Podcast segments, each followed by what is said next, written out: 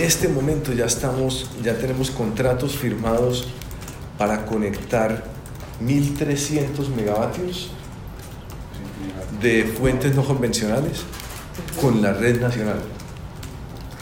Nosotros somos el hilo conductor que le permite a esos centros de generación conectarse con la red. Y si no, no sirven para nada. Quedan como una isla.